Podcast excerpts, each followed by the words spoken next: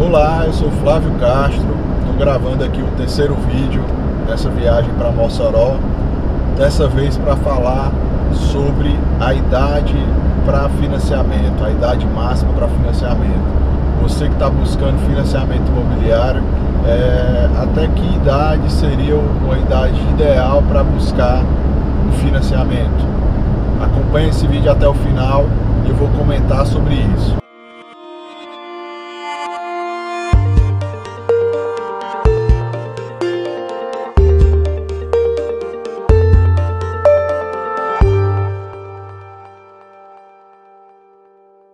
Pois é, é, como eu adiantei um pouco o tema do vídeo, é, com relação à idade, né?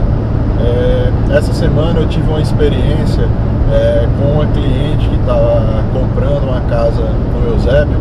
É, ela tem 60 anos de idade e ela é concursada, né? Ela tem o, o, concurso público estadual e ela é pensionista. Então, se ela tem uma, uma renda toda formal e ela buscou financiamento com um banco privado.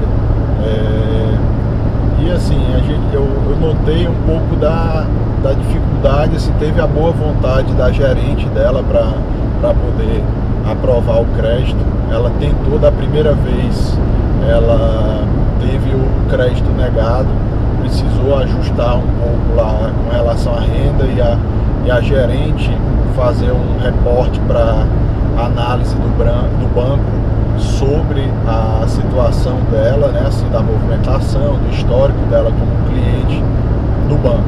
É, ela tem 60 anos e isso, o que, que isso quer dizer?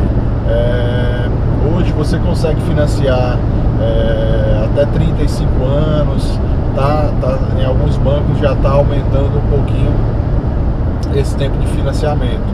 A soma da idade dela para o tempo de financiamento não pode ultrapassar 80 anos, em alguns casos entre 80 anos e 6 meses, 80 anos e 11 meses. O que isso quer dizer? Se a gente somar os 60 anos que ela tem, mais o tempo máximo é, somado à idade dela e o, tempo de financiamento chegando a 80, é, então ela só vai conseguir financiar 20 anos. O que que isso impacta? Assim, é, impacta na, na, no valor da parcela, em primeiro ponto, né? Assim, já que ela vai ter um tempo menor de financiamento, vai impactar o montante que ela consegue financiar e também no seguro é, que é atrelado ao financiamento. Todo financiamento, se você não sabe, ele tem um seguro que é o seguro prestamista, que é um seguro que garante o, o financiamento, né? Assim, seu, todos os financiamentos eles são segurados. Até quando você vai simular ali no simulador, por exemplo, da Caixa, tem três, quatro instituições de, de, de, de seguro, né? É, que vão é, garantir o financiamento em caso de invalidez ou é, morte do, do, mutuário, né? Que seria o, o cliente que está solicitando financiamento. É, em alguns casos, por exemplo, no caso dela, que ela é a única solicitante né, do, do financiamento, se porventura ela vinha a falecer, é, o imóvel ele é quitado e, e repassado, quitado para um, a, a, pessoa que for herdeira dela, né, assim, que vai ter, vai, vai receber esse imóvel quitado. Tem a, as condicionantes né, para isso que eu, eu não vou esmiuçar muito é, porque seria uma coisa mais assim detalhada que eu posso futuramente fazer é, um vídeo falando sobre isso. Em casos de casal, é, o que ocorre é, por exemplo, é, eu tenho 60% da renda bruta aproveitável para o financiamento. Eu tenho 60% lá no contrato. Pouca gente presta atenção nisso, mas é, quando você vai pleitear o financiamento, vamos dizer que a minha renda como esposo ela é maior. Então, é, 60% da minha renda foi considerada para liberar aquele crédito. E da minha esposa só foi considerado 40%. Nesse momento, do, do, por exemplo, se porventura eu vim a faltar ou, ou eu vim a falecer, é, ou até mesmo com relação à invalidez é, devido ao, ao trabalho, é, isso vai ser considerado na hora da, da liberação do seguro, né? Assim, ou seja, da quitação do, do, do bem. No caso, ele não vai ser quitado integralmente, e sim parcialmente. Por que parcialmente? Porque a outra parte, é, o outro responsável financeiro pelo imóvel, ele ainda está vivo e ele tem 40% do, do valor do, do imóvel, né? Então ele ainda consegue honrar, continuar honrando 40% do contrato que ele assumiu. Então, é, às vezes as pessoas não procuram entender o processo todo, então isso vai ocorrer no momento que for feita a execução dessa, dessa cláusula do contrato. Né?